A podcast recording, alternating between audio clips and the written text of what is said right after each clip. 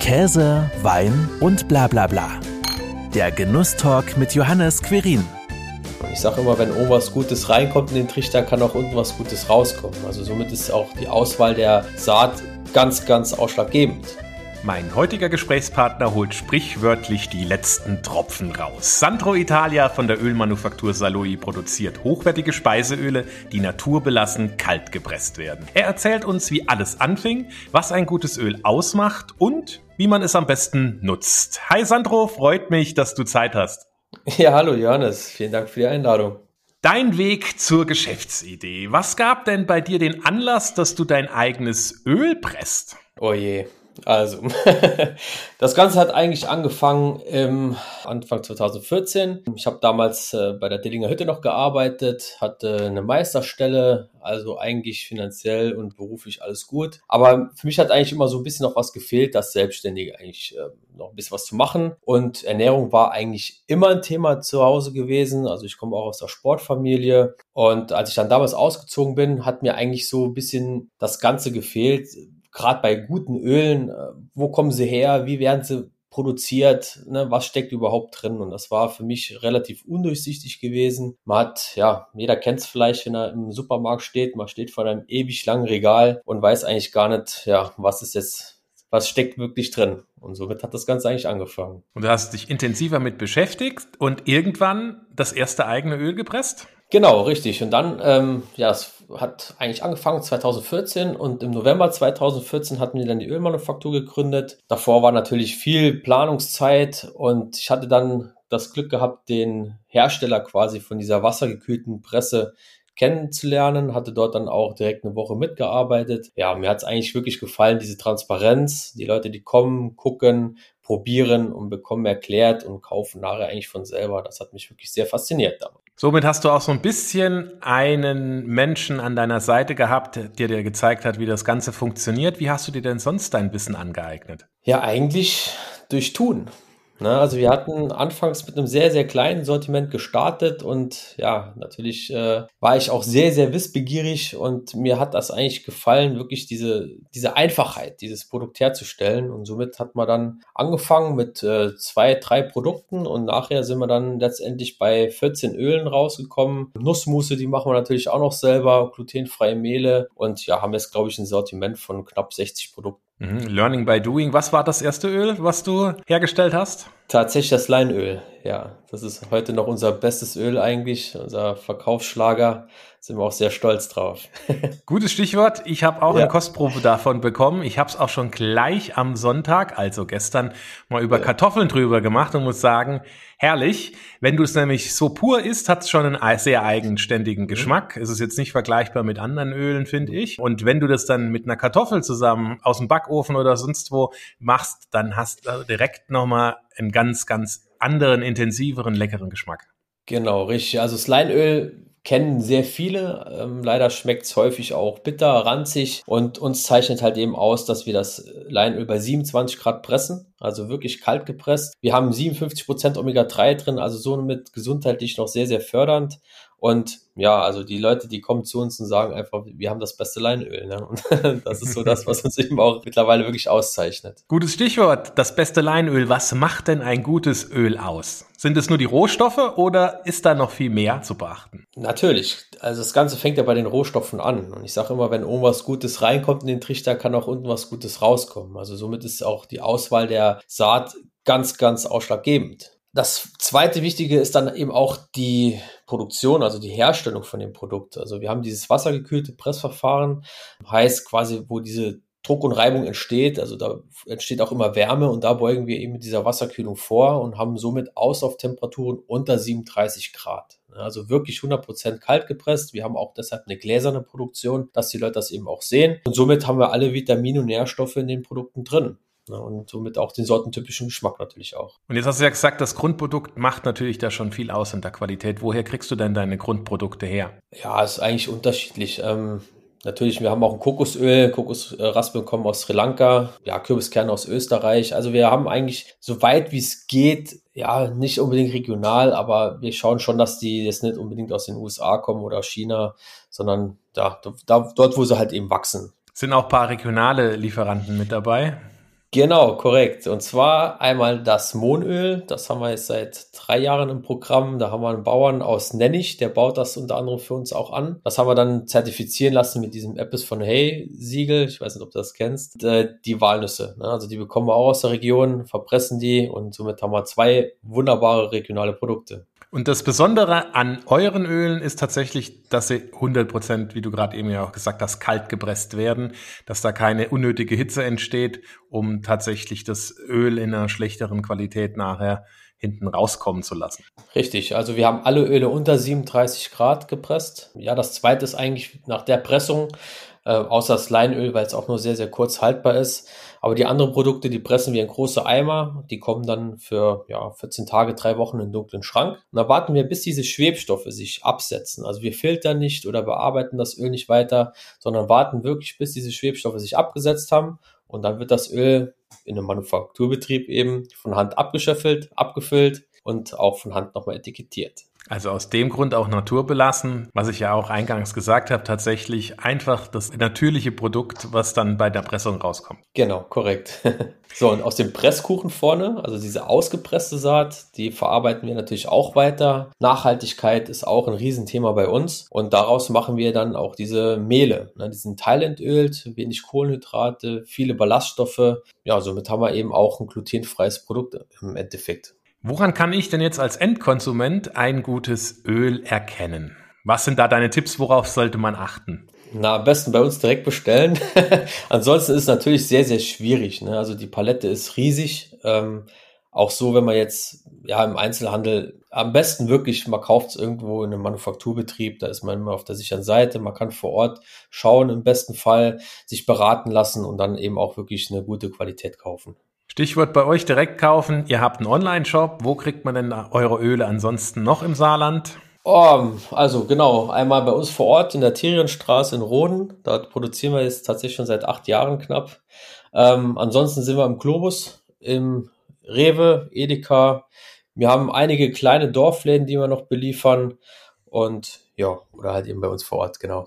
So, jetzt hast du ja schon gesagt, ihr habt ein riesiges Produktsortiment. Sehr wahrscheinlich kriegt man ja auch nur alle Produkte tatsächlich direkt bei euch und dann entsprechend halt so ein paar ausgewählte bei den Händlern, die du dann auch gerade aufgezählt hast. Welche Ölsorten stellt ihr denn jetzt her? Wie viel sind das denn? Ja, knapp 16 Öle haben wir jetzt. Ne? Also unter anderem Kokosöl, Senföl ist jetzt ganz neu dazugekommen, auch sehr, sehr fein. Das Leinöl, Hanföl, Kürbiskernöl, wir haben auch ein wunderbares Sonnenblumenöl, also da zeichnet sich auch wirklich der Geschmack eben aus. Ja, Schwarzkümmelöl natürlich darf nicht fehlen, Haselnussöl. Und auf welches Öl fährt das Saarland jetzt ganz besonders ab? Absolut Leinöl.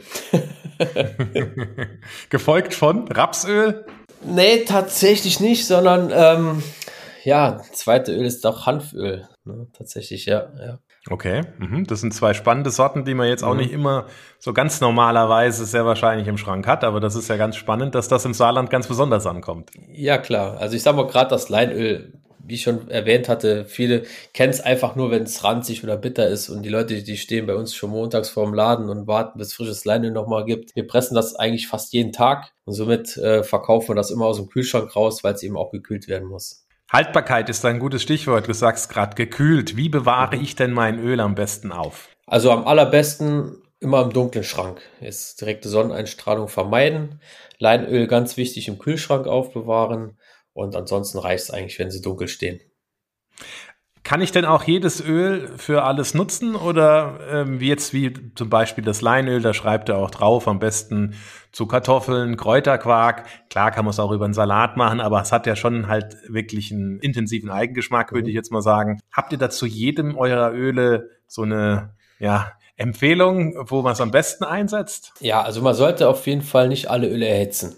Also wir haben zwei, drei Öle, die man erhitzen kann. Das ist kein Problem. Also es geht auch immer um diese Fettsäurestruktur, die sich bei hohen Temperaturen eben verändert. Und ansonsten hauptsächlich sollte man sie doch kalt verwenden. Kalt verwenden, da ist tatsächlich dann für Salat oder einfach irgendwo genau. drüber nochmal geben. Korrekt. Selbst wenn jetzt zum Beispiel das Gemüse aus dem Ofen kommt, kann ich ja auch nochmal einen Schuss natürlich, Öl natürlich. drüber geben. Heißt also auch alles, weil es naturbelassen ist, nicht so lange haltbar, sondern tatsächlich dann äh, zum zügigen Verzehr. Wie lange sind die Produkte so im Durchschnitt bei richtiger Lagerung haltbar? Ja, also Sleinöl definitiv zwei Monate, sollte man auch in der Zeit eben verwenden. Durch den hohen Omega-3-Gehalt, ja, fängt das an auch mit dem Sauerstoff zu oxidieren. Dadurch kommt dann eben nachher dieser bittere Geschmack. Ähm, in der Regel haben wir so eine Haltbarkeit zwischen ja, sechs Monaten, zwölf Monaten.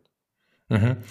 Und äh, wenn jetzt, wenn du dich jetzt mit einer neuen Sorte Öl beschäftigst, mhm. wie gehst du denn daran? Guckst du dann auch tatsächlich erstmal im Kleinen, wie äh, kommt denn tatsächlich dann da was aus den Saatensamen raus? Wie schmeckt's? Wie ist es auch ja, weiter zu verarbeiten, zu nutzen? Oder mhm. wie gehst du da ran, wenn da was Neues ins Regal wandern soll? Ja, als erstes ist natürlich immer die Auswahl der eigentlichen Saat das Allerwichtigste. Ne? Also wir bestellen dann mehrere Saaten oder mehrere Qualitätsprodukte halt, wo man sagt, okay, worin die, zeichnet sich jetzt eben auch die Qualität aus? Ne? Und dann, dann wird das Ganze gepresst, wird natürlich immer direkt unten vor Ort am Schlauch probiert. Und da kann man schon einige Qualitäten entfernen, sag ich mal. Ne? Das ist immer ganz interessant. Und ja, nachdem wir dann das Öl halt ruhen lassen und dann füllen wir es ab, machen natürlich eine Verkostung. Auch wir beziehen dann auch immer unsere Kundschaft mit ein. Ist auch eigentlich ein ganz, ganz wichtiger Punkt, weil letztendlich ist es auch die Kundschaft, die es kauft. Ne? Und dem muss es auch letztendlich auch schmecken. Du hast ja auch noch mehr Produkte. Du hast ja gesagt, Mousse,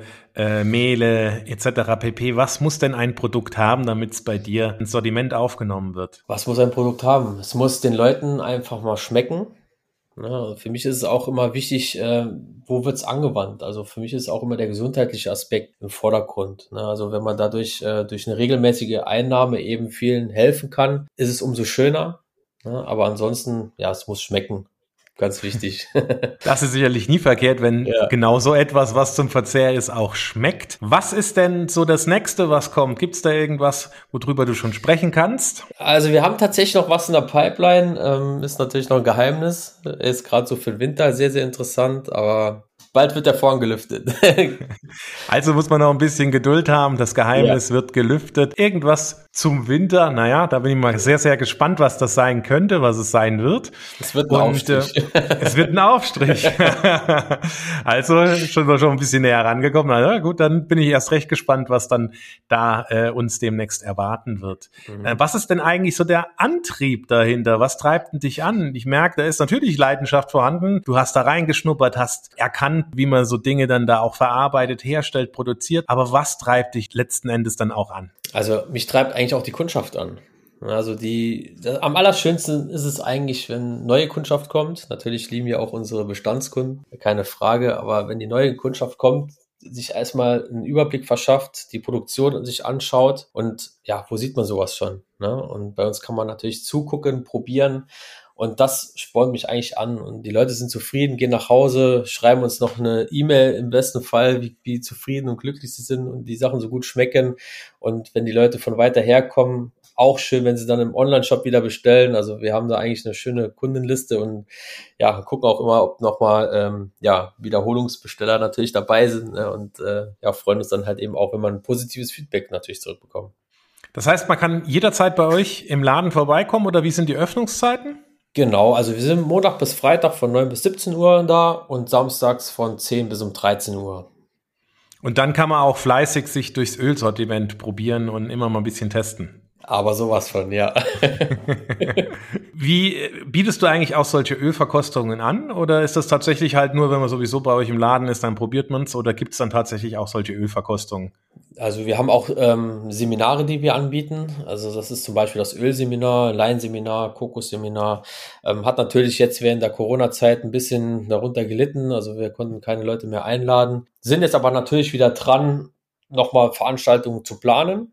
Und ja, wir haben einen schönen Seminarraum, kriegen wir bis zu 40 Leute unter und erklären auch einfach mal die verschiedenen Herstellverfahren. Ne? Also von der konventionellen bis über Rohkost, ne? so wie wir es eben halt herstellen. Und ja, das ist auch immer sehr, sehr interessant. Das denke ich mir, vor allem, weil man dann ja auch noch ein bisschen mehr über die Herstellung, über die Anwendung letzten Endes ja, ja auch vom Produkt dann auch erfahren kann. Was macht denn einen erfüllten Tag für dich aus, Sandro? Also ein erfüllter Tag von morgens 9 Uhr bis abends um 17 Uhr durchgehend beschäftigt sein und keine Zeit haben für irgendwie was anderes und äh, viele Kundschaft, viele Kunden vor Ort natürlich. Und ja, das ist eigentlich ein erfüllter Tag. Also heißt tatsächlich, dass du da mit Leidenschaft am Produkt dran bist und natürlich auch versuchst, das Beste aus dem Saatgut rauszuholen bis zum letzten Tropfen. Mhm. Und diese Leidenschaft hat man jetzt auch gespürt. Ich habe sie ja auch schon geschmeckt. Wer dich noch nicht kennt, ich kann eigentlich nur sagen, einfach mal probieren und vorbeigehen und probieren. Es ist echt äh, ein sehr gutes Öl. Und ich sage dann noch herzlichen Dank, lieber Sandro, für deine Zeit. Ja, danke Johannes fürs Dasein. Danke. das war Käse, Wein und bla bla bla der Genusstalk mit Johannes Quirin. Dir hat dieses Gespräch gefallen? Dann abonniere den Podcast, um keine neue Folge zu verpassen. Bis zum nächsten Mal.